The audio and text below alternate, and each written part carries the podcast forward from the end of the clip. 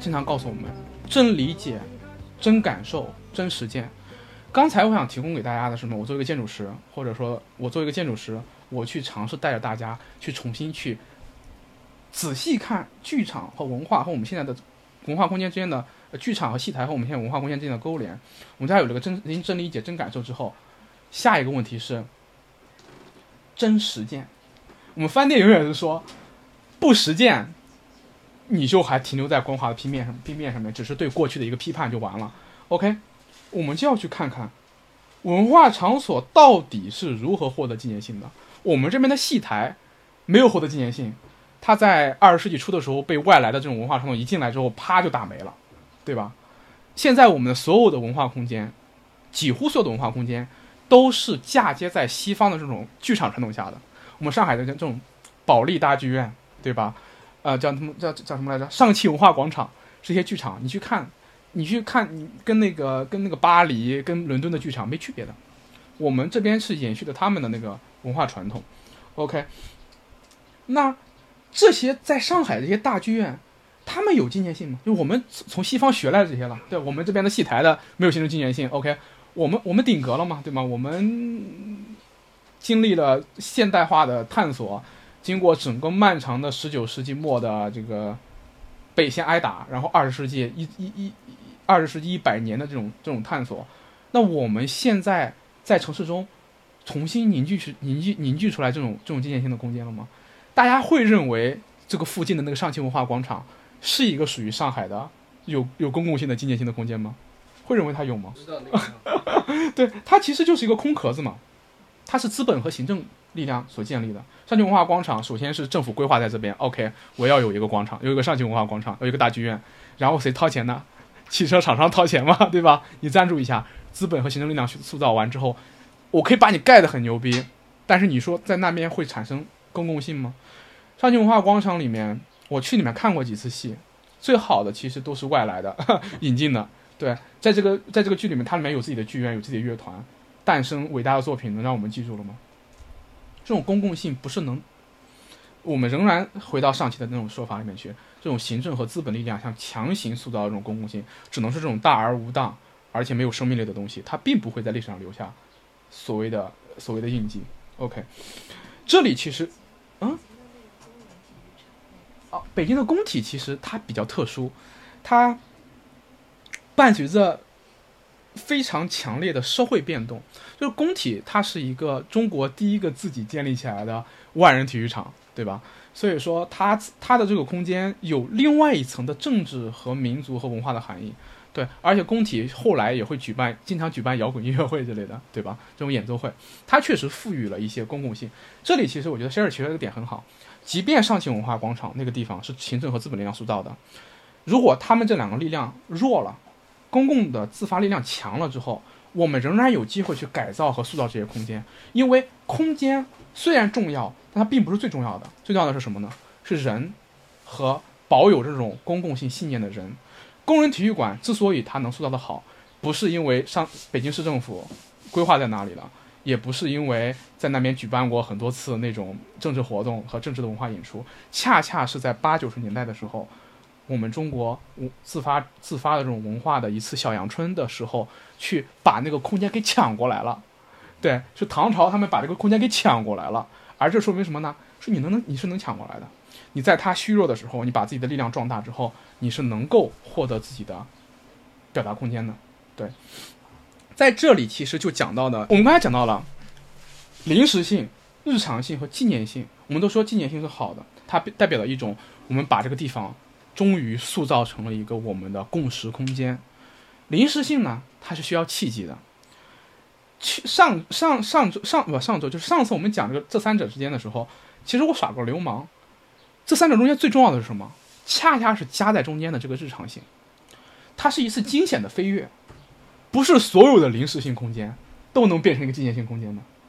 在在在在那个历史上死了这么多人，只有耶稣的教那个墓变成了圣母教堂，只有圣彼得的墓变成了圣诞那个那个变成了圣彼得大教堂。为什么？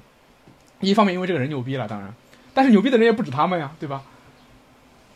日常性恰恰是在这个过程中塑造这个空间最重要的一次飞跃，也是最难的一个地方。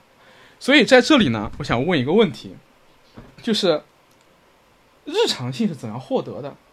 正好我们今天请到了一个经常办活动的朋友，对，洗澡，像 T.S. 淮海这样的空间，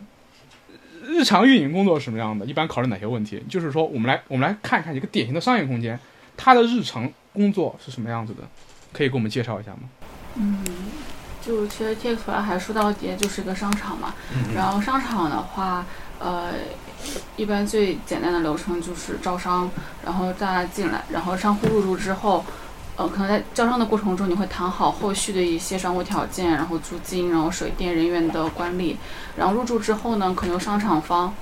会去呃去有专门的团队去帮他协助。他的日常的运营，可能每天的呃开店、关店的呃，就是是否人人员到位，然后水电是否都正常，水电租金是否正常缴纳，然后以及你对对客户是否有一些问题，就日常是有些是专门有团队去呃去保证每个商铺都正常的运转的，然后这是一个日常性的工作。然后第二块呢，可能就偏向于上次你们去参加我们那个活动，就我们部门在做的事情，就会帮就会在额外呃去帮助这些呃不同的商户，然后帮他们去做一些营销活动，然后以及呃可能现在流行的什么，包括现在地产商他们也在什么元宇宙啊，然后在做小程序呃这些东西，就他们会通过各种线上线下手段，然后是通过小的活动以及到大的那种营销活动整合。然后去帮我们内部的商户，呃，卖东西。说到底就是卖东西，不管是促销，还是通过各种牛逼的活动把人引过来，还是去做什么东西。但我们所有的出发点都是通过我们的努力去把人带到这个场地，然后刺激他们到这个场地之后的下一步消费。嗯，对，所以说，所以说你们的客户一般就是呃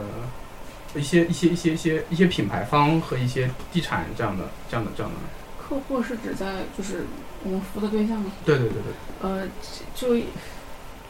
可能分两类，一类的话是我们本身已经有的入驻的商户，那一般都是品牌品牌方。那 TX 淮海的话，可能它相对定位是年轻力的商场，就可能区别于太古里，区别这种大的商场的话，他们会更多去对接那种小的主理人，就可能他会在在安福路，在某一些小发现发掘一个小店，然后去直接跟这个店的人去聊能不能来我这边开店，可能他稍微会。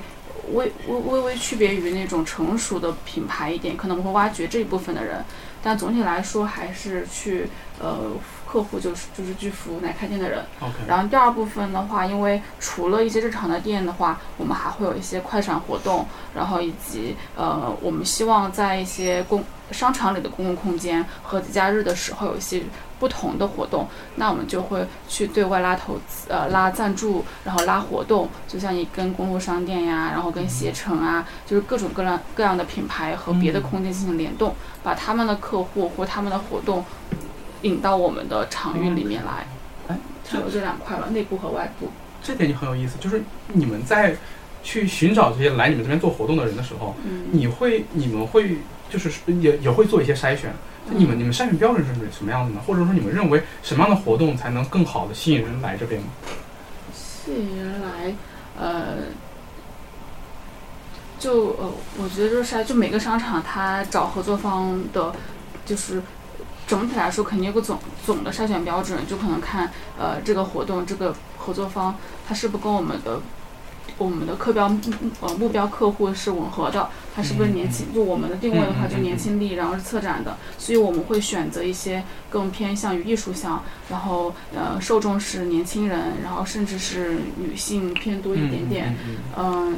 的受众，然后第三个是我们不排斥去发掘一些小的有意思的，嗯、比如说如果现在你们这个客厅是一个呃新的一个社成立的社群，其实你们有意图商业化，然后在外面去拉到赞助，然后办活动，那我们可能可以去做做一个连接来，欢迎你们来我们这边办一个活动，双方共同呃宣发，然后吸引你们这批人到我们的场域里面来。嗯，但如果是换一个商场，呃，可能更偏，比如 K 幺幺，他们是他们的主打就会更奢侈品，然后且是就是呃艺术奢侈品这样子的人群，嗯。那可能的消就是看到人他引入的品牌考虑的人群。就可能不是纯文，不是文艺向，不是艺术纯艺术向、青年向的了，嗯，他可能是，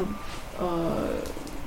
就就是，哎，就差不多就幺你看那个样子的人群，逛街那一群人，就想办就想办法去吸引他们那一群人，嗯哎，就是哦大概是这种感觉，这就是核心的吧。这是核心的。OK，那所以你们的平时的日常工作会有哪些？比如说你你去上班，一般都会有什么样的日常事务呢？啊，这个这个就看每个部门不同了。嗯如果我部门的话，我们是呃，就是是营销企划嘛，嗯那可能我负责的部分，就我们部门负责部分的话，主要是两大块。呃，一块的话就纯线上的东西，比如大什么大众点评的运营，然后每个差评有差评了，要要要去联系苗永山差评，给他回复，然后小程序每上上架一个新活动，然后下架什么活动，然后领券，然后怎么样促他消费这样子。那上次你们进去我们那个活动，你们进门也有扫那个码，那个就是我负责上的，然后然后这个就是这种各种各种小的营销工具的管理。然后第二个的话就是。就是帮，就是去办，在每个节点的时候办活动，那可能什么情人节啦，然后这段时间这个场子没活动了，那我们就会策划活动，然后从前期的写放 PPT，然后给呃领导 OK，然后批预算，然后我们再去联系设计，然后可能外包的供应商，嗯、可能搭建，然后包括你弄好之后还要去贴海报，每一张海报都是我们自己贴的，然后每个 KT 板要自己去搬到那个地方，就差不多，其实就会把每一场你们看到的在商场里面发生的活动都会拆到拆到我们身上的话，就从前期、中期、后期，嗯，对，然后最后做复盘。天子花海其实大家大家都去过吧？嗯，嗯，对，你常去吗？啊、你不是他们的那个 受众，对，对，像像像很多很有意思的空间，我们消费者进去之后觉得会很有意思，但其实维持这样一个空间呢，需要很多像这样的日常性的工作，而且这个工作很可能是没那么有意思的，有时候，而且我还我还关注到一点，就我刚才为什么会问到你们客户呢？就比如说像像地产方，像你们其实有点偏地产方主导的，对，然后这种资方，包括品牌方，在这些活动引引入进来的时候，每个活动其实它会涉及到一个问题，就比如说这个活动的调性由谁来控，是你们来控，还是甲甲方他们会介入到多大程度呢？嗯，其实我们是甲方。啊，你们是甲方吗其？实按严格意义上的话，地呃场地方可以算甲方。哦，OK，呃，活动方反而是乙方。嗯可以这么说，但但是其实这个有很就是很很微妙这个关系，就如果你这个场地方是很强势的，就是大家很就是你是你是供大于求的，嗯，啊，叫什么是吧？是吧供大？于求，哎对，呃不求呃就是就是供不应求，供不应求对对对，供不应求，还是得靠文学博士文学博士，供不应求的话，就是像像季卡季思华海刚办了的前两年，他他的活动是很多人想来，就是有它一个新的品牌想这边落地，然后可以又会被很多 B 端的别的地产方看到。然后现在杭州的话，如果像现在天不里，然后像这种商做的很好的有调性的商业空间，他们是是供不应求的，所以这种时候场地方可以很强势，你可以直筛选你喜呃符合你的，而且是跟你的内容相契合的嗯呃活动过来，然后你然后这个时候可能他要跟你付钱，然后不仅是付场地费，可能还要付一些别的提成啊各种方面的。但如果是一些更传统的商场，他们是来办活动的人，是就是。供不应求的反义词是。然后，然后如果这种情况的话，那可能是他可能会花几十万的钱，让比如说一场市集落到你这边，就是是呃，这是完全不一样的吧。如果在 TX 的话，目前来说还就是可能是场地方筛选的更多，哦调性会更多一点。场地方要稍微更强势一点嗯，，对，更强势了。然后，呃，我我们在这里面就可以看到，就是一个空间，它其实看有有有有有场地方，有活动方，还有来来玩的人，对吧？我们这个空间其实也有这个，对吧？场地方可以看作 Van 和李师加起来，对。然后我们像我，我可能是个主办方，对。然后大家过来来玩儿，就是我们这些人儿是，就是啊，啊，对对对，就是我们我们我们其实构成了这么一个空间里面的多方的一个一个一个一个一个一个一个一个一个一个东西。我们可以看到一个一个空间里面，就是我们回避不掉的两点。第一，就是一个空间的运转需要大量的日常性的事物在，这个日常性的事物是日常性问题的一个重要的一个一个要要解决的一个抓手。就比如说我这个我们这个房间要打扫，要每次来都不打扫的话，搞不下去了，对吧？第二个呢，就是一个一个空间里面的人，他不是单质，就是说没那么简单，对吧？就我们这个房间里面就可以分成三类人，呃，算上算上嘉宾的话，算四类。OK，一个大，没事儿，现在我们进入放松闲聊环节了，可能对。然后在这里，其实我们回到刚才啊，我们我们回到刚才那个剧场的问题里面，就中国的戏台没有完成那一次完美的飞跃，就是说戏，你说戏台有有没有形成某种空间原型，肯定是有的，至少在《建筑学报》里面，你看见好多人声称有，对吧？说我这个东西继承了中国戏台的空间原型，以后再看到这种文章就知道了，空间原型本来就是有缺陷的，你继承它有什么用，对吧？然后，这是一，这就是我们要我们要我们要想中国的戏台为什么跟古希腊剧场相比，它没有形成这么，它没有完成这么一次飞跃呢？没有完成这么一种飞跃呢？其实里面有一个很重要的原因在于，我就不卖关子了，就在于它没有处理好这个空间中权力关系的平衡问题。对，一个好的空间，它能形成纪念性，就是把这个日常性往下推。第一，我遇见问题要解决问题，就是我这个空间有人搭、有人建、有人打扫、有人处理、有人收费、有人管理、有人在里面杀了人，有人你你你你你你你能管得住他，这是一个最基本的叫日常性的事物。刚才洗澡他们介绍了一个商业空间里面的日常性事物，其实是很繁重的，对吧？因为一个商业空间它要不断的办活动，不像你在古希腊盖一剧场之后，我一年办两次也行，对吧？对，OK，这是事务性的一方面。第二一方面呢是。权力关系上的处理上面，一个商业空间的失成功与失败，到最后我们判断它到最后有没有人来，没人来就完蛋了，对吧？一个商业空间的失败就是没人来。当然，一个不那么商业的空间，比如说文化属于比较强的空间，它的瓦解往往是伴随着它原来里面那套权力结构的权力机构的权力结构的崩溃，权力结构的崩溃。如果这个权力结构在一相当一段时间内保持一个相对的平衡。它就可以不断的发生，就这个这个活动可以不断的发生。你看刚才那个商业活动，每一次过来的时候呢，是比如说场地方，对吧？品牌方和愿意来的人达成了一个共识，我场地方愿意拿出来办，品牌方愿意过来办，发出去之后有人愿意来，一场活动办出来，然后各取所需，走了之后下次再来，下次再来，下次再来。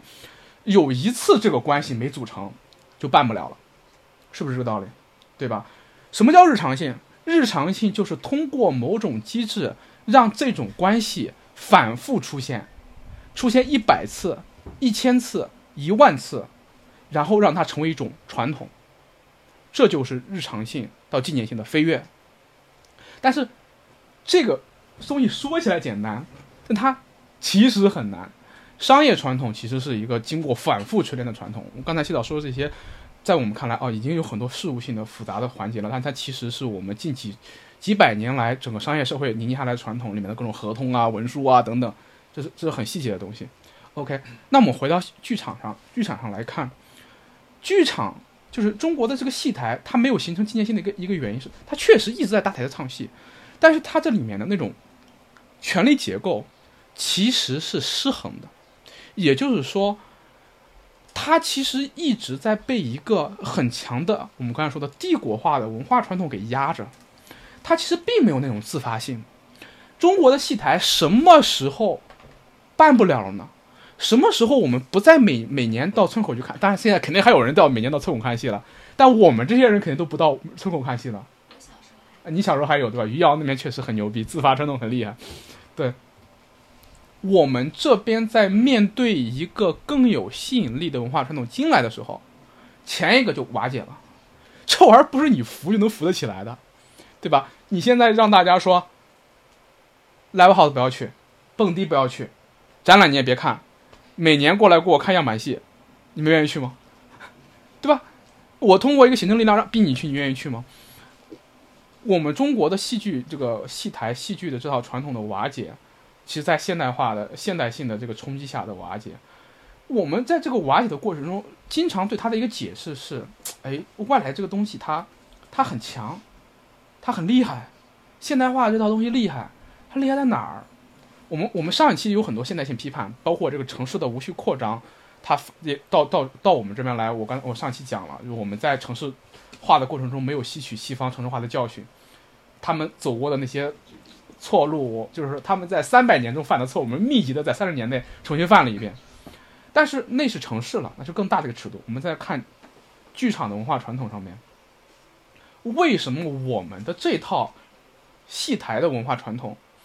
跟西方的这种有剧，因为西方西方的剧场文化传统演演变过来，不只只有话剧、音乐剧。但是我想说的，其实就是话剧对我们传统戏剧的冲击。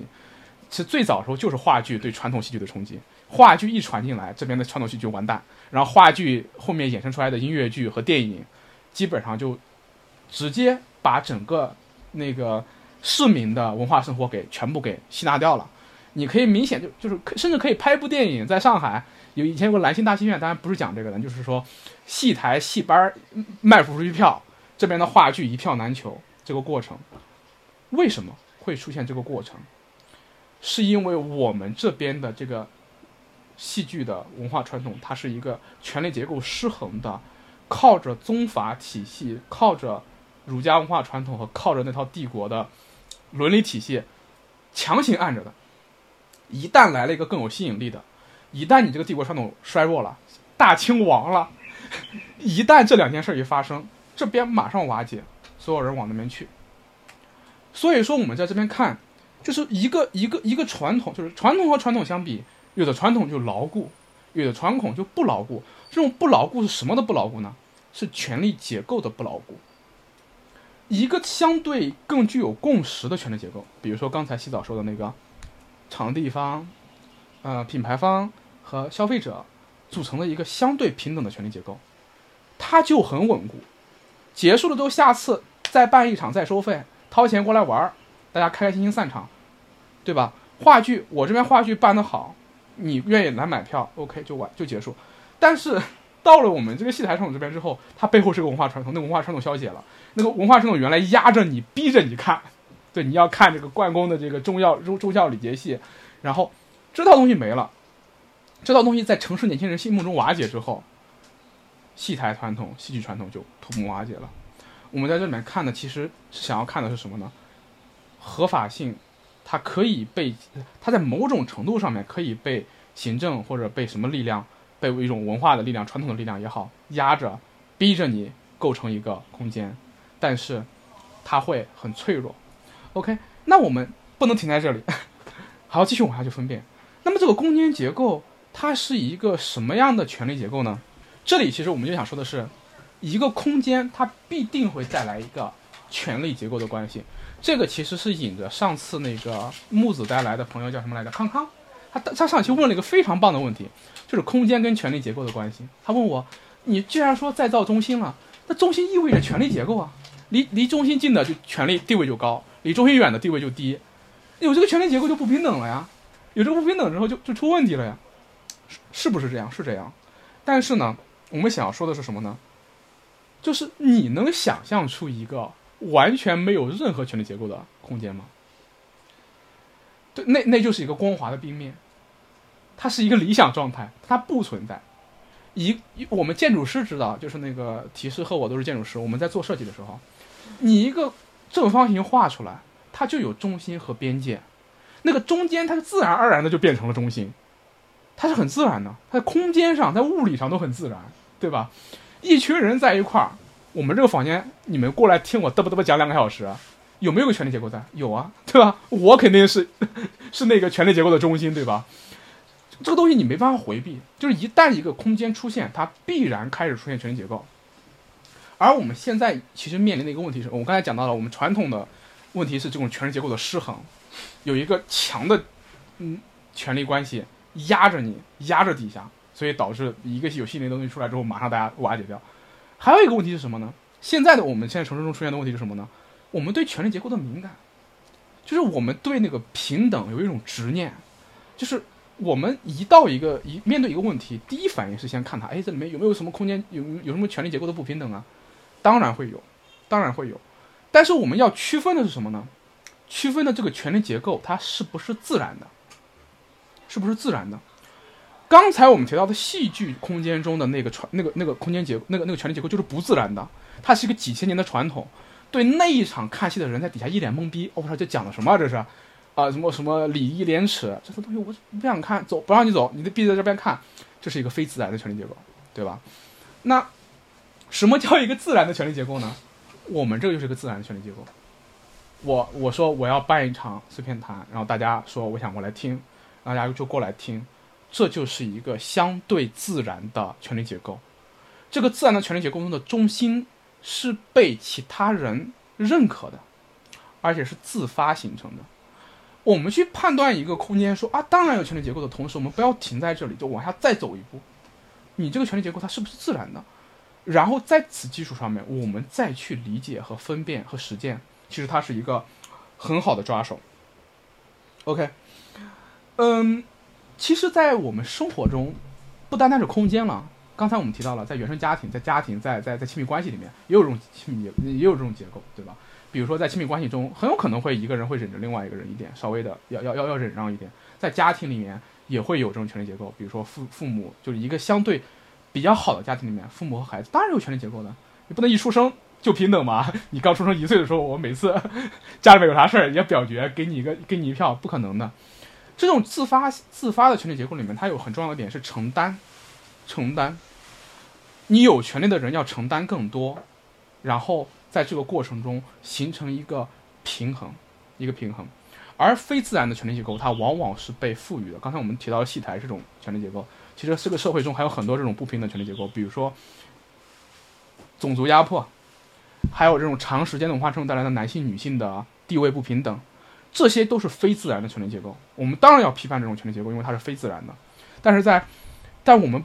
不应该对那些自然的空间有所苛责。这里其实就衍生到，就为什么提这个呢？其实就是要说，纪念性空间的确立，它仰赖于一种相对自然的权力结构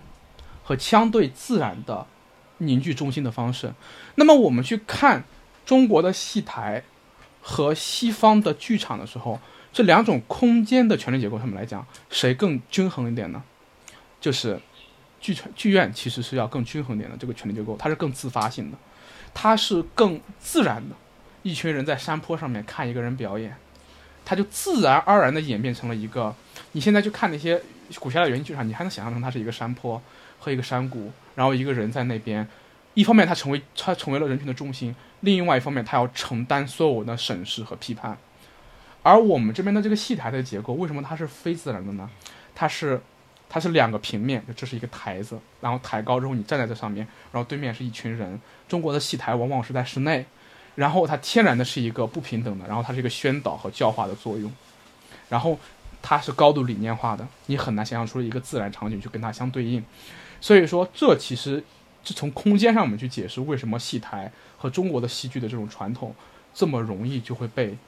瓦解的这么一个原因。所以说。这引到什么呢？我们如果想要去塑造一个好的空间，无论是商业空间还是我们的文化空间，都要去面临这一刻，就是我们就要处理好这个空间的权力结构。那么我们进一步的，一定要再就再去追问：OK，你都说了要处理好权力结构，那么这个权力结构中容易出现哪些问题呢？就是一个空间什么时候我会出现权力结构失衡的问题呢？大家能举出这种例子吗？就是一个一个一个一个一个一个秩序原本很好，后来不行了。我就不让大家举空间的例子了，大家可以随便举例子。两个两个人谈恋爱掰了，这也算，对吧？一家人之间矛盾也算。什么样的情形会让一个秩序瓦解？说的有点抽象。永嘉路算吗？啊？永永嘉路什么？永永嘉永嘉路？哎，算。永永嘉路说说很好的一个司法秩序，OK，它为什么会瓦解？你觉得？哎，强行的拆迁是是再往后了。那么其实我们可以再去分辨，哎，永嘉路那个东西，大家知道知道它的背景吗？就它原来是一个酒吧街，然后有很多外国人在那边，然后扰民，然后被酒吧街被拆掉了。我们可以看到什么呢？这这这就这就这就这就是很好的一个例子，我们就可以以它为例子做分辨。这个这个空间它为什么会瓦解呢？这里面有几方？有三方嘛？我们说，店主、上面的居民和来来了来来这边喝酒的外国游客。当时永嘉路矛盾搞得这么大，一方面是因为别的地方外国人没聚集，都是中国人的时候，政府敢管；外国人他政府有点不敢管，导致这些外国人的权力过大，他在那边可以想玩到几点玩到几点，想扰民也扰民，然后人家报警，然后过来一看是外国人不敢管。这里面其实就是权力结构，就是就是那个秩序瓦解的一个很重要的因素是什么呢？就是跟跟我们刚才说过了，有一方权力过大，是瓦解的很重要的一个原因，失衡了吗？啊，外国人这群外国人权力过大，他会会导致他的瓦解，然后还会有什么情况会导致它瓦解呢？还跟跟这个例子有关呢，就是随意性。同样是一片空间，一我们假如说啊，我们定了一个规则规则。十点、十一、十二、二二十四点之后就全部打烊回家，它还能保存保持吗？仍然可以保持，对吧？然后这种随意性很大程度上面就是说，造成这种空间的瓦解，这是这是这是一个很好的例子。也就是说，有某一方的权力过大，容易造成一个秩序的瓦解；还有随意性会造成秩序的瓦解。这种随意性还有什么还有什么例子呢？比如说，我们中国古代的这种政治秩序中的权力瓦解，往往。伴随着外戚和宦官的专权，这是什么呢？个人意愿去扭曲空间的使用规则，也会导致秩序的瓦解。对，我们去看待，就是即便一个空间它是尺度合宜的，永嘉路那种地方，它仍然随时会面对崩溃的危险，因为日常性的保存、日常性的持持存，第一，它需要一种。相对的秩序，我们刚才说自发秩序是这种秩序，但自发秩序它也是秩序啊，对吧？它也是需要秩序的。一旦你随意了之后，就会被外部力量去针对，对吧？假如说我们这边每天晚上嗨到就是不公放，然后蹦迪在这边，那第二天都被撵出去了，对吧？这就是说你的、你的、你的、你、你、你的随意性。第二就是权力结构上面，如果你一个，就比如说我们这个空间，我定一人过来听二百块钱，肯定没人来了，对吧？就是你的个人的随意性，然后。一群人拿着枪抵着你来，下次只要没人拿没人拿枪抵着你，肯定就不来了，对不对？也就是说，个人个人意愿去随意的扭曲规则，也是会导致秩序瓦解的一个过程。所以说，我们在审视，就我们还是回到剧场和戏台，不不是就对剧剧场和戏台这对这对张力上面，我们仍然可以在里面看到这些东西怎么样导致一种传统瓦解的。对，OK，那我们就到了最后、最后、最后一个一个环节，就是上价值环节。对我们上完价值之后，会有一个一个一个一个讨论啊。就是我我觉得我今天讲这个内容呢，嗯，其实它的起源是前年的时候，前年的时候，呃，三联三联爱乐邀请我写一篇上海的剧场。和文化空间，然后我搁了他们两年，就我今年都还没写，因为什么呢？因为我对这个东西确实不熟嘛。然后我就在整个上海去去，二零二一年的时候密集去看了几场演出，然后觉得挺没劲的。说实话，对我来说吸引力不大。然后二零二一年、二零二二年，因为认识大家，我在上海其实频繁出入一些文化场所，然后在这个过程中，我去企图以一种自己的方式去理解文化场所。然后其中有一个非常让我印象深刻的场景，是 二零二一年那年，有一年就我朋友新开的酒吧，就饮料就在附近，然后呃他们办了一场演出，哦不不是办了一场演出，是呃就是我们约了去一块去喝酒，然后喝酒的时候呢，发现人在里面自发的形成几堆儿，因为那个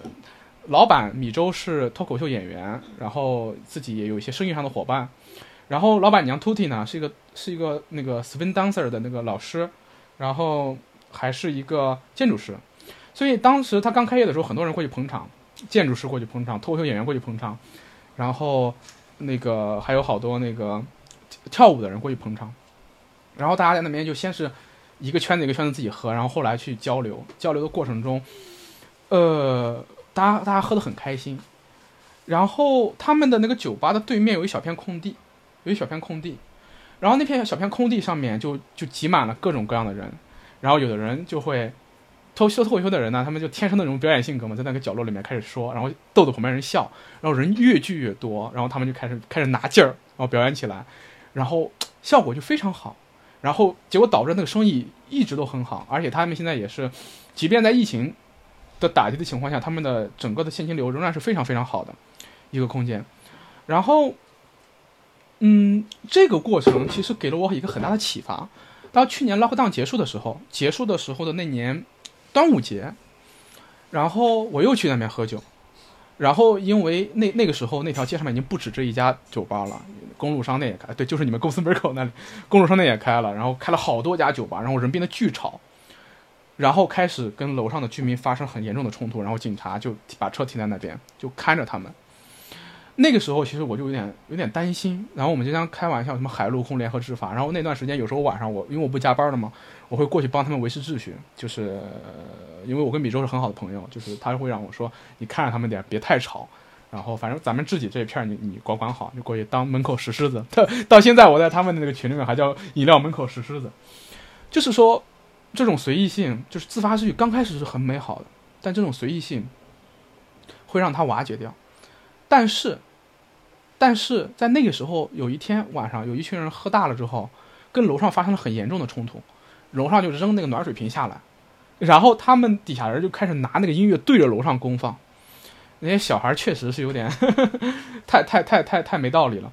这个时候，Tuti 我的朋友啊，他干了一件事情，给我印象非常深刻。他那天正好一群跳舞的朋友在喝酒，他们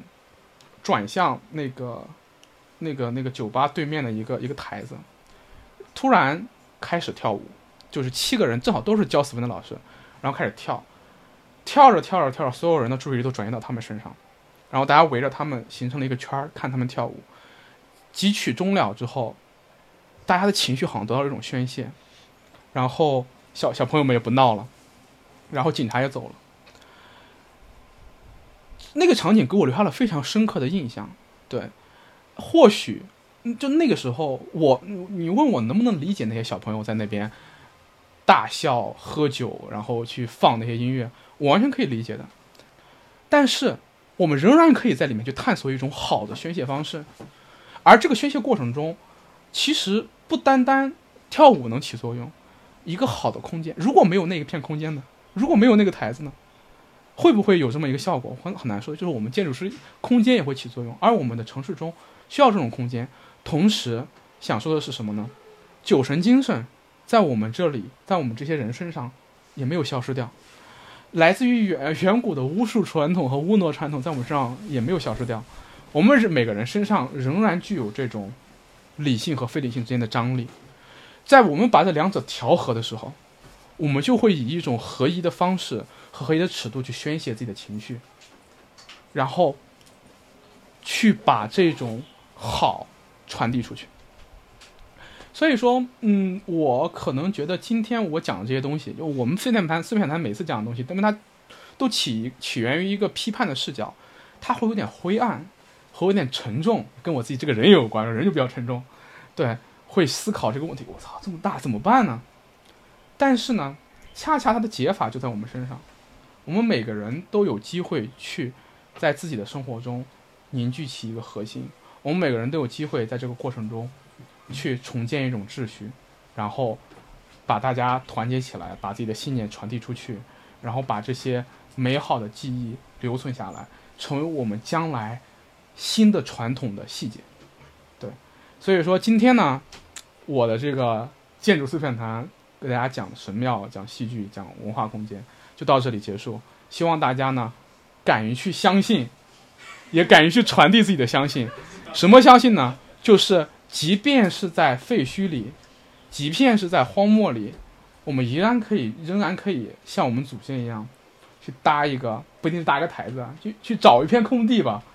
去围在一起，去把自己的这份对于公共性的信念传递下去。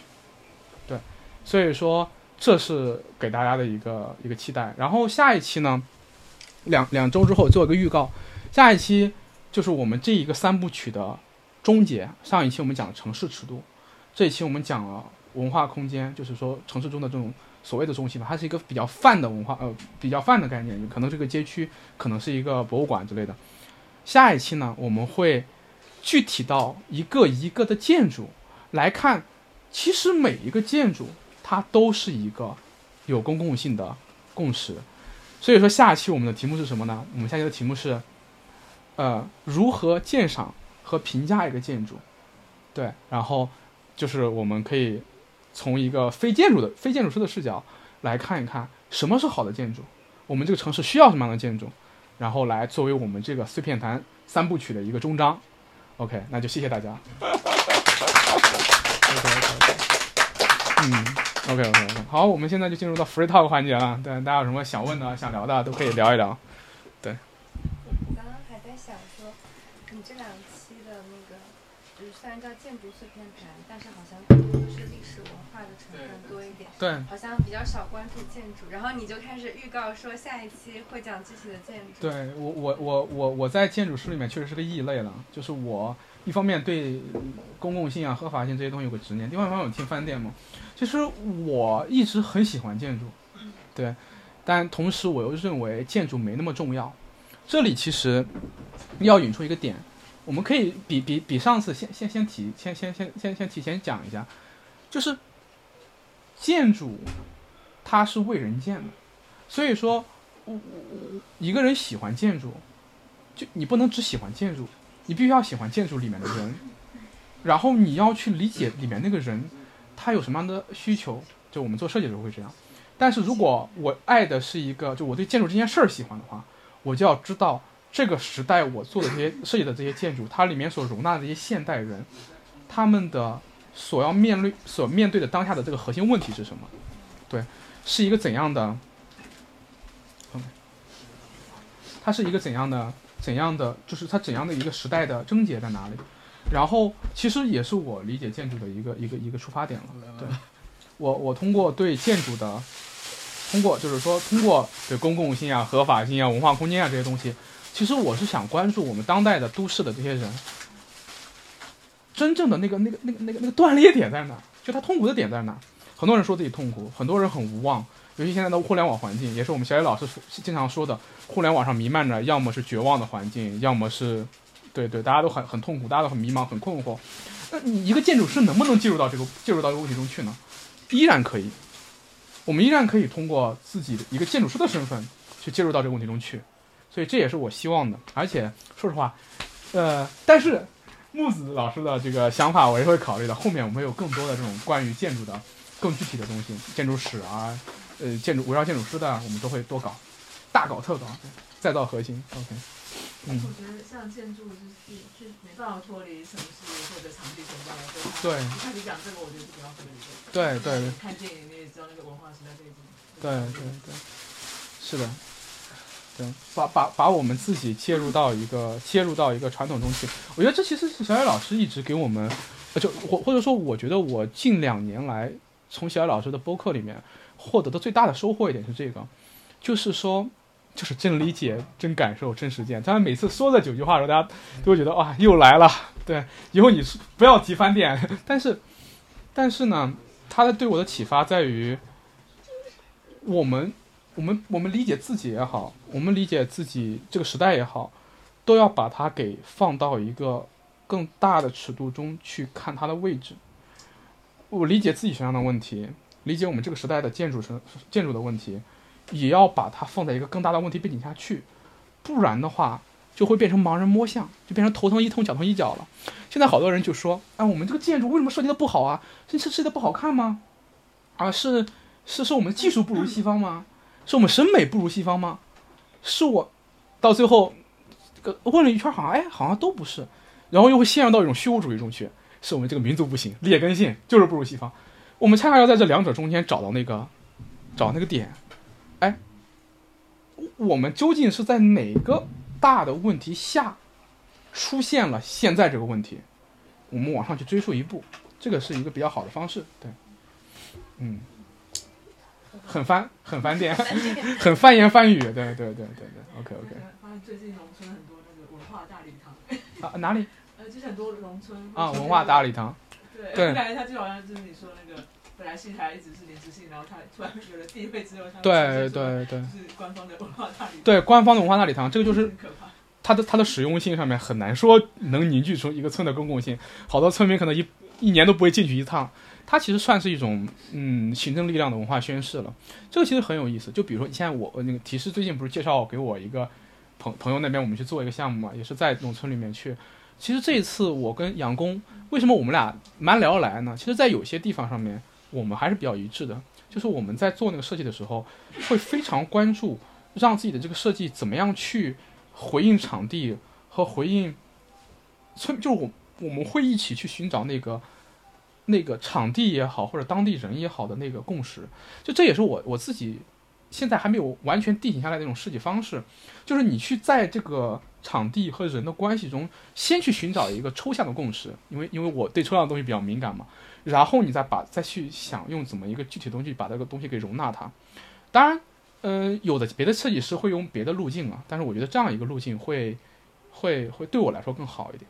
对，就先找到那个共识，而且有时候是需要建筑师一起去帮助凝聚一个共识的，尤其是越小的项目。就比如说你你在你在设计的过程中，你发现哎，村民、开发商、政府没共识，对，然后政府委托你来，但是你这个活儿，村民如果开发商不支持，他也干不了。那你建筑师，你作为一个把这东西录下来的人，你很有可能在这个过程中就得去承担起这一份儿。当然有人会说了，那你这份的设计费呢？那那那就没有了，对，所以说也没办法。我们现在面临问题确实要更复杂一点。对想问一下，就你们从建筑的角度的话，呃，怎么去看待呃消费对这些刚刚今天提到的所有东西，嗯可能公共性，然后日常主义的各种这个它的作用和地位？因为刚刚有提到那个工体嘛，嗯然后之前有有聊到工体的特殊性，可能在于它某一个时间段，呃，可能他们被呃，什么是制度为吗？是还是呃呃长唐草唐唐朝唐朝朝他们，就是可能被被这些乐队，然后呃这些文化消费，然后他们夺过来地位，然后进行一些演出之类的。嗯嗯那这个可以看作是消，因为消费，因为市市场音乐市场化之后带来的这样的结果吗？我觉得是可以的，因为这这其实就涉及到我们在面对这些案例的时候，或者就是说你在里面每多一个视角，然后你对这个视角的理解每多一分，在在在下一步去去操作它的时候，你会更敏感。就比如说我们现在去理解一个空间中，我们会理解里面有市场的力量，有行政的力量，然后有有有有有参与者的力量，还有一个传统，就是说一个更大的，就是我们用传统这个词儿，就是一个对于这个空间形成的一套传统凝聚凝聚的东西，就是你对这每个每个方面的需求也好，来源也好，你理解的越充分，你就能越好的理解它的一个运作运作机制。呃，刚才就刚才我们说的工体啊，它其实有个大背景，就是中国在改革开放之前，别说自发秩序了，市场的力量都是零，就市场都是被阉割掉的。然后自发秩序呢，呃，自发秩序没有市场那么惨，对，因为市场这东西，我我下令全国的市场都变成供销社就完了。但是自发秩序还在，但是它是通过一套行政的宣传宣导，呃，和当时特殊的时代背景，去把这个自发秩序给裹挟到意识形态主导的这个行政力量中去的。然后在八十年代的时候，它放松，它不是给自发秩序放松的，它是给市场放松。然后市场是由人构成的，所以说，即便是行政力量，即便是你看行行政力量，就是那个官员也是人，市场也是人去掏钱，对吧？所以说，其实当时放松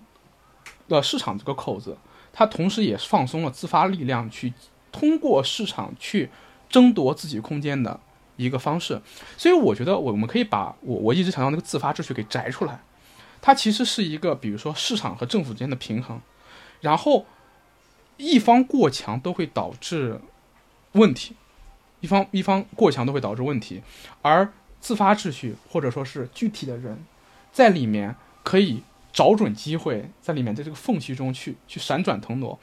比如说像八十年代的时候，一方面是正好国家放开了放开了这个叫什么文化管制和市场管制，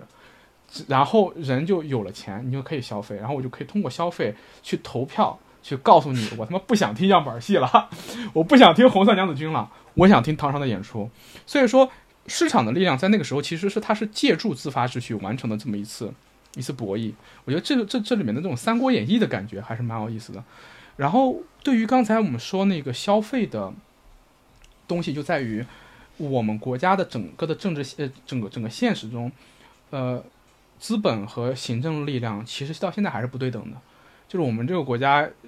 行政的力量一直过强，一直过强，所以它是把资本压着打的。然后近三十年来，我们的市场形成了一定的气候，但我们的市场规范程度、市场完善程度、消费的完善程度、消费的消费的颗粒和细分、消费者习惯的养成等等等等等等，都还远没有达到一个比较成熟的水平。这就导致在这种失衡之中，自发力量的，就是我们我们作为具体的人在里面，其实你的选择一方面变少，另一方另外另外一方面你很容易被左右。呃，其实最后有一趴没讲，但是其实也也算是讲在内了。其实我其实我最后原来还是想去找几个欧洲的例子。你去看欧洲，它有一个什么什么好好的地方呢？就在于欧洲的一些文化空间，它不是市场主导的主导的，也不是行政力量主导的，也不是个人主导的，它往往是一个家族基金或者信托，或者是一个慈善机构或者 NGO 主导的。就是这种东西。是一个行政力量和资本力量相对平衡的社会中，两者共同退让，留出来一个空间，说那我们井水不犯河水，然后由这个东西来作为中间的消化消化地带，然后这其实也是整个欧洲为什么直到现在都是文化最繁荣的地方之一的一个原因。对，然后在我们这边呢，恰恰是因为行政力量过强，资本力量过弱，然后再加上我们这个地方。经济发展又不均衡，然后每个地方的政治现实的情况，或者说是政治的管制情况又不一样。有些地方呢，就是一抓就死；有些有些地方呢，就一放就松，一放就松。所谓的就是市场乱象，或者资本过过于主导啊、垄断啊等等这些问题。所以我觉得在这里面更重要的是一个平衡，就是在那种更大尺度上面的，比如说是像天子淮海，或者像像上海这种城市里面。就是如果我们能够达到这种平衡，但现在来看，现在来看，这种平衡其实遥遥无期，对，遥遥无期，遥遥无期。哎，我好奇，上海像 T X 淮海这样的地方，还有别的地方吗？因为我是今年才知道。新天地也是。对，你可可以以给我们，安利一下，推荐一些好玩的地方。就如果是呃，其实像 Kiss 淮海新天地这种，都可以理解为是呃用文化做噱头的地产商。然后在上海的话，做的比较好的、最老的肯定是 K 幺幺，还有新天地的石库门那几个区域。然后后面的话，这几年的像呃 Kiss 淮海是做年轻人的潮牌这一块，然后还有像线索。呃，线索我自己还没去过，就是让线索创意他们这些，就是会有很多更偏文化向的品牌，像那个鸟屋书院之类的，是吗？鸟屋现在也蛮商业的，我们现在也是跟他们去。嗯。嗯，他的讲座还挺无，有的讲的还挺无聊的，嗯。他其实没有很好的把控好对质量。对。，因为我记得鸟屋在日本，它起来好像我也记不太清了，好像就是跟地产商一起绑定在一起出现的。然后后面它因为它调性什么做的很好，所以就往外扩张嘛。然后上海的话，呃，之前还有那个，嗯，线索商业化的好像做的好就这些，但其实现在很多地产都在做，呃，他们都会都会引进一些什么调性的品牌，然后有文化的品牌，但真的能做起来的其实不多。那反而会像像一些书店，像杂杂志啊那些奇书店。这种类型的，他们有的也在扩大，可能除了卖书，还可以卖一些别的东西，有展览，有吃的喝的，像这种地方，我觉得反而更接近于你们想去的。做，我们是现在在自己公司旁边有一个 Icicle Space，然后它一楼就是卖衣服的，然后一楼还有一个餐厅，二楼就是书店加上展览，嗯。嗯，对，然后三楼是我们自己的办公室什么的。嗯。然后现在他们在衡山路，应该年底还会再开一个很大的，就是类似荣宅一样的。啊，然后它是会，但是它也是会卖，呃，卖衣服是我们自己品牌的呃两个品牌，然后会有一个就是像是那个餐饮的，就是那个 Silix，嗯。然后它还会有一些就是像那个它 Silix 一个嘛，他们还在做一个 Silix Gourmet，然后就是可能更精品、更高端一点的，然后就很像是他们现在在做那种嗯综合体，就是复合空间的感觉对复合空。间，这个这个感觉现在越来越火，就是应该是之后地产的一个转型的方向嘛。对对因为住宅不行了，商业的话，传统商业肯定也不行，嗯，对只能往这边转型。哎，但反正吃走运营就不好说。对对那不太像是文化消费空间，像是文化商 and 消费空间。对，就是他他们打的标就是呃什么文化先行，消费随之。但其实我觉得，呃，文化部分真的很少，就是可能他说的文化更像是社群，嗯。他只是想把不同的做不同文化或不同社社群，不，我们现在可能只是一个不能我们说我们是个纯文化空间，那可以说是个社群空间，那可能想把你们的社群文化或社群的人搬过去。嗯。现在每个商业，几乎每个品牌，小的商业体、小的商商业空间，一个店，然后大的品牌都在做不同的社区。嗯嗯嗯，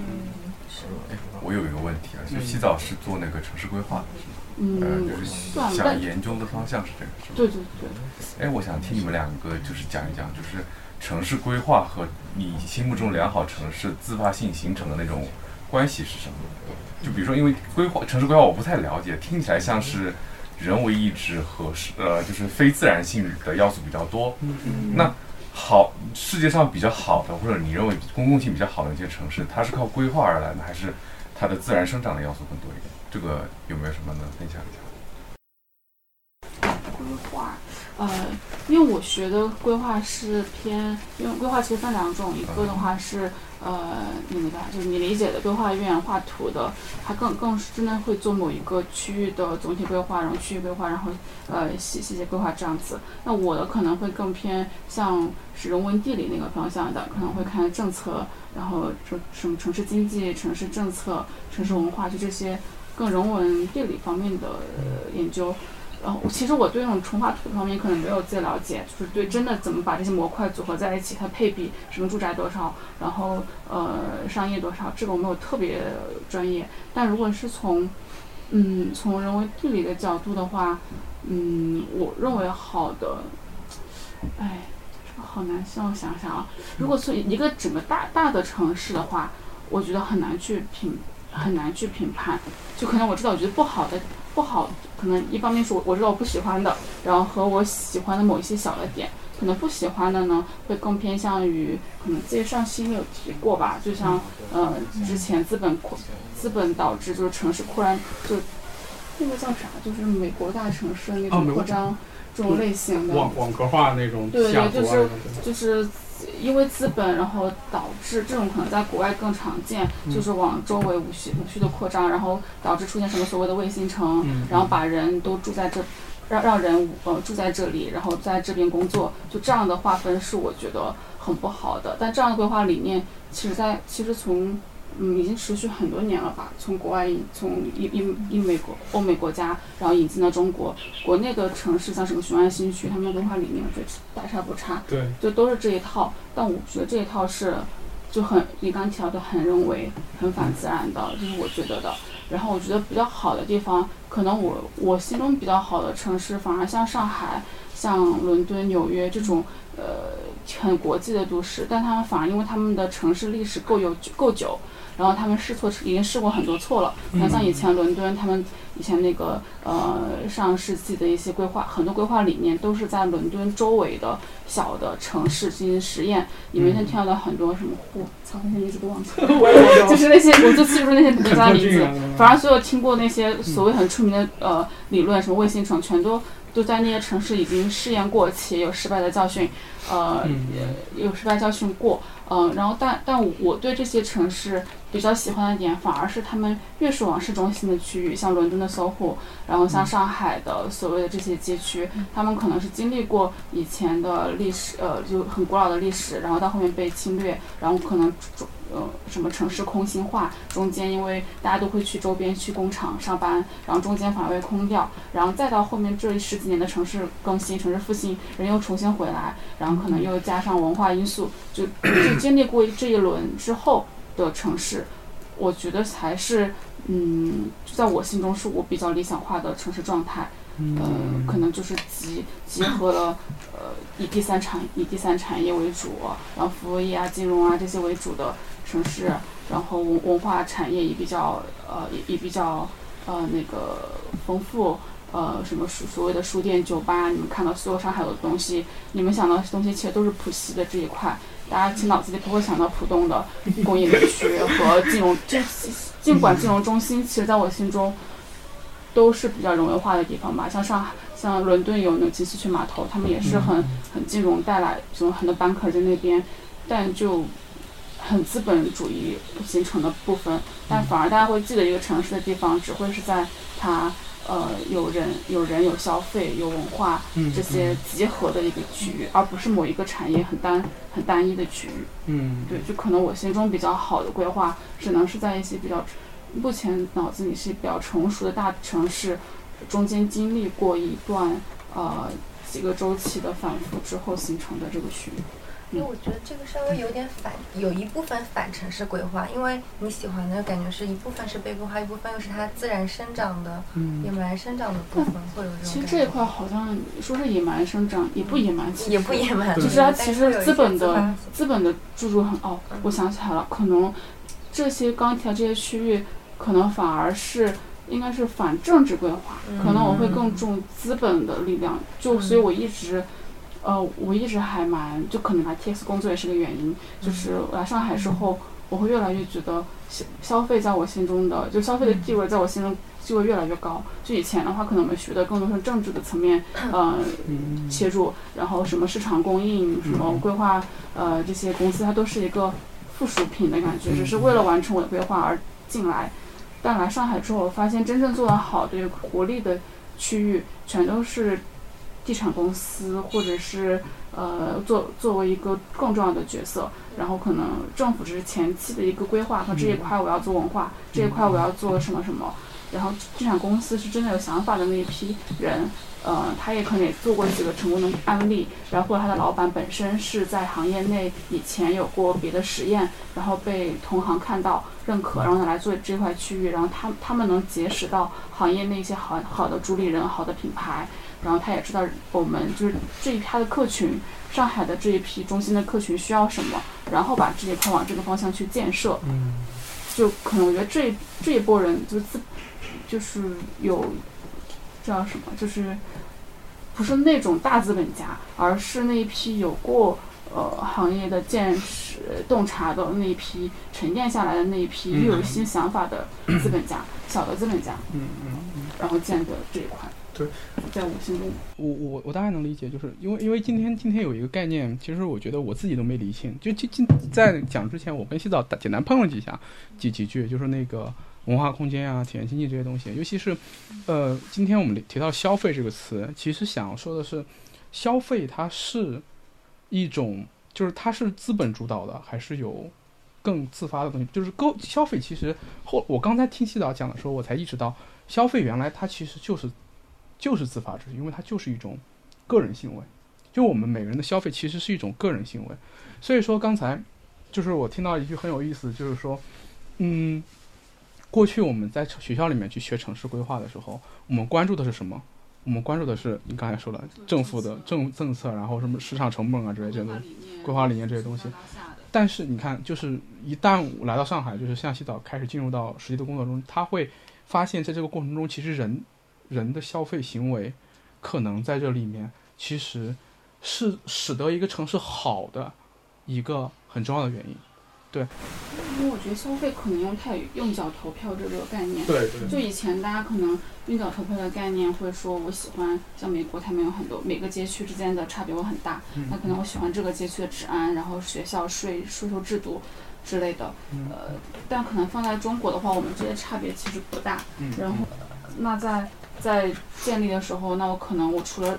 除了一些交通、呃工作远近这种很客观的主要的影响因素之外，剩下的影响因素，那可能是我这一条街的酒吧有多少个，然后我的书店有多少个，然后我离那个我喜欢的地点是不是隔得近，就可能这些东西会就是大家就会，那这个东西说到底，其实我觉得就会就说是消费了。对。然后就我我会用脚投票去选择消费的地点，对，消费的场所。嗯其实对这这，而且这其实也补充了补充了刚才我提到自发秩序这个事情的一个视角，因为我们在这个里面，就是我们刚才今天提到那个讲自发秩序形成的这种文化文化空间的核心，它里面涉及到两部分，就是一个是行动者和一个是参与者这个过程。消费作为一个参与的过程，在里面也是有自己的权利的，也是有自己的权利的，而且他也会参与到塑造这些空间和塑造这些中心的一个过程中去。所以说，无论是我关注的这个所谓的再造中心，还是洗澡关注的这个消费行为，它其实都是其实蛮深刻的反映出了我们嗯过去城市规划中一直被忽略的一个东西，其实就是人对人怎么样去找去塑造一个合一的空间，人怎样去参与到一个合一的空间。而我其实你大家还记不记得上次我们去洗澡那天子淮海那天？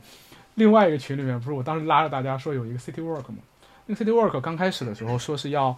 做走那个梧桐区，结果他一方面是跟那个天子淮海的活动撞了，另外一方面他跟我临时说他们改了，他们要去城城城市规划展览馆，然后有人做解读，我当时就很很生气，我说你这货不对版呀！而且我当时其实表现出来对城市规划这个学科的一个强烈的反对，我觉得城市规划展览馆不好，我不想去。然后那个那个朋友很不解，他问我为什么，我说，其实现在我们对城市理解，无论是像我和洗澡这种我们学城市规划、学建筑的人，还是我们的普通人，其实都有一个问题，就在于你去通过一张图去理解城市，它的信息量和颗粒度太粗了，太粗了，尤其是一些。就是就是刚才那个大头问的那个那些坏的城市规划，它有一个问题，就是在于它是通过一张图去理解城市的，通过这些线条，通过这些色块儿，通过每个色块里面的数据去理解这个城市的，这个东西它的信息量是极低的。你可以想象，在一张图上面一个色块里面，然后它标了一个数字，它能反映给你的东西就这些。但是，一旦回到就是我们这个这个小区茂林这个小区，在在那个。南昌路和永嘉路中间，在太原路和茂名路中间这一块小小的，不是茂名路啊，不重要了，就是这个这小块空间，它就是在地图上面一个看不见的点。在上次我们太子花海那个活动的时候，我不是给一帆做了张海报吗？对，就是就那一个点，在那里。但是，如果我们通过那种尺度去理解城市，然后去做规划的话，呃，一方面它不 work，它大多数时候都不 work。第二方面，它很轻率，它很轻率，它会让我们的城市变成一个。很草率的东西，对，然后它会变成浦东那样，你的一根线画了没多粗，建起来之后就这么粗一个，一个房子看起来没多大，盖起来之后就是影响周边这么多人的一个东西，但是就是其不是说那个东西不重要，就是这种技术化的东西当然有它存在的必要性，但是现在问题是所有人都在设计院里面蹲着盯着那张图，而需要有一些学者。需要有一些人，需要有一些设计师走出那个小房间，扔下那张图，去通过一个一个一个人的行为，去重新理解我们的城市，重新理解我们的文化空间和公共空间，重新理解我们城市中人是怎样聚集和行动的。那我有个问题，就是听下来，其实，在你的视角当中，你对一个城市也好，对一个区域也好，你的评价的对象和它的颗粒度是很细很丰富的。嗯嗯。那我想知道，就是。当这么多的评价的维度扩把你你扩张到你评价的对象是一个巨大尺度的城市的时候，嗯，你这么多么多的维度是否能让我们有足够的能力去评价一个城市呢？这就这就延续了我们上次热潮秋会的时候谈到那个问题，对，就是我我们有一个小的设计设计设计师那个讨论会，对，对，就是呃首首先 background 大头是一位程序员，对，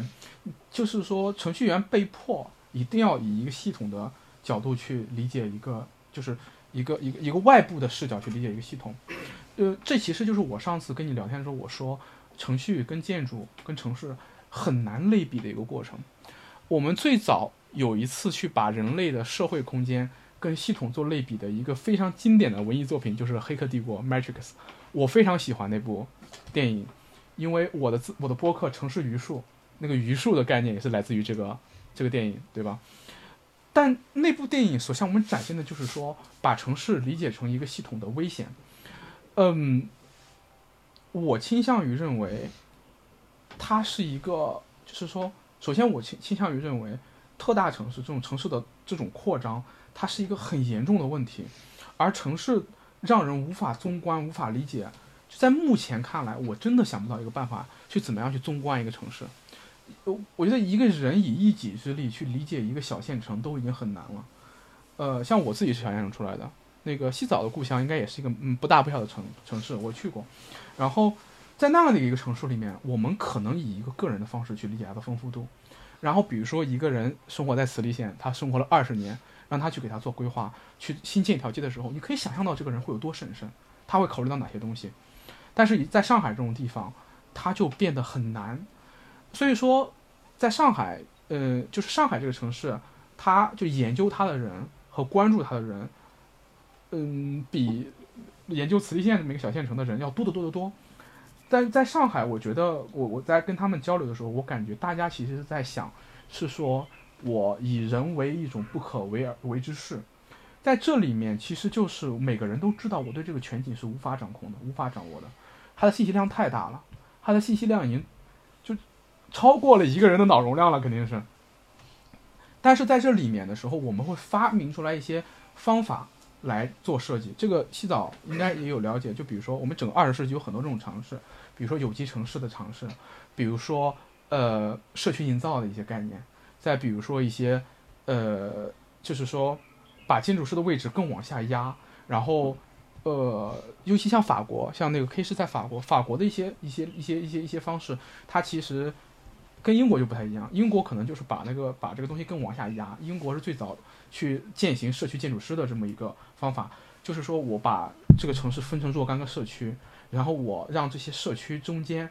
每个社区里面有一个能够纵观这个社区的一个建筑师，然后这些建筑师之间又会有一些协会，有一些 council，然后。再去去去去去去去去讨论这些事物，然后，呃，就是尽力的去形成一个人能搭起来的架构。这里我就要推荐一部小野老师非常喜欢的纪录片《克拉克森的农场》第二季。你去看的时候就会发现，哎，我我建一个餐厅要这么麻烦，但其实反映了英国的这种这种这种自发的议会传统嘛，这种这种议事传统。但法国就不一样，法国。它也有一个类似的机制，但是法国这个机制里面，它会有一个 chief，就是有一个城市建筑师和城市规划师这样的角色，出来总领全局。呃，这跟不同的文化传统和都是不同的，但总体来讲，他们都是比较审慎的。这里其实我想提的一点就是，我这也是我们上次聊的一个点，就是建筑和城市的研究和实践中，再审慎都不为过。就这一点是我，是我是我是我是我非常非常坚持的。一个程序，我我写不好了，大不了我重新写一遍，重新跑一遍。一个产品我设计失败了，原型机砸了，几万块钱的事儿。但是城市和城市和建筑，我们在里面再审慎也不为过。这是一。但第二呢，就像刚才洗澡说，他喜欢那个城市里面的那种复经过反复试错的空间。我们也要对我们的城市和我们自己有一个信心，就是它也是有容错率的，它也是有容错率的。就是说，如果我们足够审慎，把每一次试错的代价都放在我们的城市和我们的社区和我们的市民能够容纳的范围内，那这些试错就可以试。就比如说，我盖个小岗亭，啊，大家讨论一下，讨论到一个地步之后，觉得，哎，那就盖了吧，就丑就丑了，下次再盖个好的。但是我盖个小瘪三，这种事儿就不行。你们知道小瘪三吗？对吧？就是那个那个山，那个的搜索成本就几个亿，那太高了，那就完全是个人意志在里面瞎搞。所以说，审慎、审慎、审慎很重要。而且你在这里面恰恰还有一组一组一组张力，就是如果你盯着图看，你就容易不审慎，因为那个图很简单，一简单我就不审慎了。但如果像刚才洗澡提的，我去看消费行为。去看人的行为，在里面去理解人的这种复杂性，理解这个系统的混沌，然后你就会很审慎、很谦卑。对对，嗯。我我我想问一个问题啊，就是听你讲下来的时候，有一个很明显的感觉啊，就是城市城市其实它是一个概念性的东西嘛。嗯嗯，但你就会有一个很很明确的，就是真的就比如说我我讲一个城市，你说没有没有办法对城市有一个综观，嗯嗯那你去想上海的时候，你就想到整个上海市，嗯嗯，但这是一个概括性的东西嘛，你其实可以拆拆开看的嘛。就比如说讲到你你讲到纽约，别人就说我是 Queens 出来的，对吧？嗯我是我是 Brooklyn 出来的，他他有纽约人的那个认同，但是他同时他对自己的认识可能就是他那个 Queens，、嗯他 Brooklyn 他那一块的嘛。对，对，所以其实我我想问的问题就是说，我们为什么不能就比如说你现在上海两千五百万人，勉勉强强所有人如果想的话，还可以来浦西这一块来做这个文化的消费。嗯那你如果我们在中国，就是你就是有很现实的原因，你就愿意留在大城市。我不说文化消费，嗯你的行政上的所有的这个身份福利嘛，嗯其实就是一种身份福利嘛，就是你就是会愿意留在这边。当你拓展出来浦东下面那一块，浦东的南边，如果拓展出来之后，上海市这个行政市作为作为行政市有三千五百万人的时候，嗯。不可能有人还可以周末跑到浦西来消费文化，你势必可能会就会在什么临港啊或者那种地方。我想问的就是如何成功，如何就是说，哦确实就是说卫星城它它很容易失败，雄安就失败了，对对，就如何成功，就是说那如何成功呢？哎这个我觉得就是我们能不能就是你你想一个上海市我们没有办法纵观，嗯那有没有可能就是说，而且有没有这种成功的案在？在系统当中，你做这种城市规划的时候，我再拆分开，对吧？我长宁区的城城市规划，对吧？然后我的浦东浦东下面拆临港的城市规划，你这样拆开了以后，再去重新做这个事情，对其实这个算我博士研究对，讲就是 就是项嘛，对就是当时我就觉得，呃，现在我们到了文化消费很重要的阶段，但是嗯其实你刚刚说你那种模式其实很少，就是国内现在能想到比较好的案例，其实就可能每个区域就就那么几个。有有能举一下吗？这种案例嗯，给大家。如果按卫星城的举的话，比如说在杭州良渚那边的文化村，嗯，它其实也是依靠万科地产，然后可能它它为了提高那一块的宜居性，然后呃小地价，然后它建了一个良渚文化艺术中心，然后通过那个艺术中心，包括它内部配的一些人员，去呃旁边还有高校一起组合把那一块区所把文化消费提高，然后带动许多东西。然后还有像成都的麓湖，嗯。呃，麓湖它也也是其实也是个新城嘛，然后地完全是由地产搭建的，但它那个区域做了十几年，然后从最开始的只是做建筑，后面慢慢的有什么社群、社群中心，然后艺术文化馆，然后在比如说北京附近安那亚，它安那亚可能大家会批判它，觉得它太中产，然后太呃太怎么样，但它其实也是一个，但它也是一个。从一现实上已经活下来且成功运转的一个模式，也是模式之一。嗯嗯呃，就这些的话是目前能够想到在城市边境比较好的模式，但上海好像真还没有，因为上海可能苏州和杭州够发达，我也不知道，嗯反正就感觉上海反而举不出来这样一个例子。呃，但我觉得以后肯定会有的，包括我最近还小红书上会刷到，呃，在。离浦西中间比较远的一些区域，他们会开始有那种复合文化空间，就刚刚提到那些，他们也在在往往外面扩张。但至于他们能不能活下来，且以什么形式能活下来，我觉得都是未，就是都是未知的。包括十年之后阿那亚还在不在？呃，他他他好像就阿那亚是有在复制，在南开始在南方开始复制嘛，嗯那他能不能活？就是就是这些东西，呃，里面政府，然后地产商、消费者，然后当地的文化，呃，就是每一个可能到每每一个项目，它都会有这几者的关系。那最后它每个地方可能适配的模型，可能还有大的模型，可能要素是这一些，但可能每个地方，然后每个地方的每个阶段。我觉得它的问就是可能就是都是不一样的，然后也是就是可能我之后想研究的方向，但目前来说我是没有没有看到一个很很成熟的能复制的模式的，也有可能它真的不可复制，但有可能是可以复制的。可以复制的应该算是我们城市规划是可以复制的，就可能到每个新区的规划，刚刚可能这边有提到，就以程序员的角度如何理解城市规划。其实我可以按教材给你列出哪些要素，然后哪个要素的指标，然后我们做规划的时候都会考虑这些，得出来一套，包括什么智慧城市带做的这这些东西嘛。像智慧城市会把城市直接拆分成一些。些大大象，然后往后面坐。就之前有一段时间还很沉迷于智慧城市，但直到后面我发现它好像解决不了什么大问题，可能顶多能看出交通堵不堵塞，呃之外就很难判别了。就这些模型是都有，其实已经有了，但是能让它真正的长久的持可持续性的模型，我觉得还我好像没有太。这也正好就是你接下来要去做做的就是。想尝试，但也确实不一定能真的有这个模式。对，因为讲这个日本，但我不知道那个算不算 work，就是嗯嗯，因为当时我去日本是刚好东京不叫高奥运会，所以他所有的演艺场馆都是关闭的。嗯但是他演唱会会在东京旁边的一些，比如奇遇那些，应该我不知道类比成中国，应该你可以理解成卫星卫星城了。嗯然后你去那边，它就是一个交通复合的消费，然后又符合了演出场馆。我觉得它就有点像那个为，比如说是临港的一个中心了。然后因为它本身你从边缘到又有到中心的通勤的需求，所以它很自然的交通就是聚集了，因为交通就聚集很多一个符合符合的空间吧。然后我觉得是挺不错的，因为如果我不是因为这个消费，我是不会去到那个地方。嗯，对，我觉得可能是一个类似 TOD 那种还比较流行的功能。嗯然后我是有个类似的观察是，包括你现在如果是，嗯、开高速，你去那个加油的地方，那个、那个叫什么站，就是你休息休息。服务区站，对，它现在跟以前完全不一样，就变成一个 shopping mall，就是体验特别好，你要买什么都可以。但是你要想想，如果一个村，它怎么可能出现一个 shopping mall？那是因为它是一个休息站，它自然而然就变成这个，然后可能它也也给村里增加消费，然后这个好像是我觉日本得很神奇。在探索的一种模式，叫乡村驿站，也就是说，它把呃高速路的服务区就设到村里，这样把村和服务站和和和呃村和高速服务站就是有一个深度融合对对。对在里面。这个我不知道你们就平时可能都走高速，嗯没有走过国道。嗯国道附近好多这个样子，啊，对，所以就是。对，它其实就是就沿着国道长出来，它可能就是休息区，然后就开始长长一些。从八十年代开始出现的这种国道。我不知道什么时候，就反正国道嘛，就是因为你记不记得？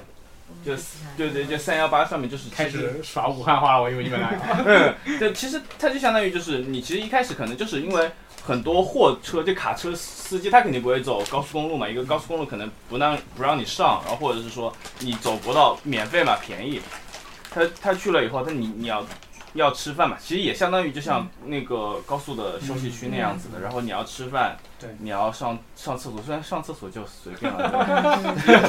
也不一定但但但吃饭，然后你你其实还有超，它我我观察下来最先长出来就是那个餐厅和超市，嗯，然后但它其实很快就会变成一个村庄，然后就就对，我嗯路过一个地方，还真的有那种大的小区。这个不就对应到我们今天讲那个临时性、日常性和纪念性上面去？这种空间，就很多城市也是因为这个而诞生的嘛。对，然后我觉得这个这个其实蛮很有很有意思，因为我跟西岛我们上次当时碰头的时候，我们聊到关注的时候，其实我们关注这个点其实还蛮像的，就是我们会有一个更自下而上的去观察城市和城市设计、城市规划的一个视角，同时我们其实是两个不同方向的探索。嗯，西早他更关注的就像是这种，呃，文文化空间和这种怎么说，嗯、就这种消费行为消，费意更嗯的体一种体验。对对，体验经济怎么样去塑造一个城市的，呃，活力也好，或者说是在在现在的城市规划中它的一个位置。